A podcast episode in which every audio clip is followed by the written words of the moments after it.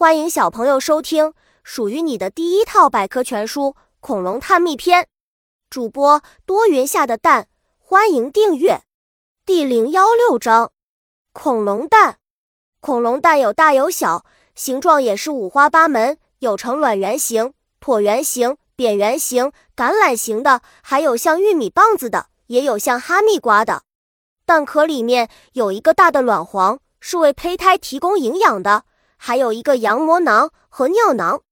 发现恐龙蛋，在十九世纪初，人们在法国南部的普罗旺斯发现了恐龙蛋化石，直径有二十厘米。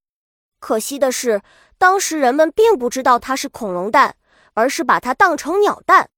最大的恐龙蛋，一九九三年，一枚恐龙蛋在我国河南省西峡出土。这是一种类似哈密瓜形的巨型蛋。其中一枚长达五十二至五十五厘米，被公认为目前最大的恐龙蛋。小知识：恐龙蛋与鸟类的蛋还是有许多不同之处的。最小的恐龙蛋，恐龙蛋的长径一般在十至二十厘米，不过也有最小的恐龙蛋，长径只有一点八厘米，是在泰国发现的。我国发现的最小恐龙蛋长径为三厘米。孵化小恐龙，恐龙属于卵生动物，就像小鸡一样，小恐龙都是从卵中孵化出来的。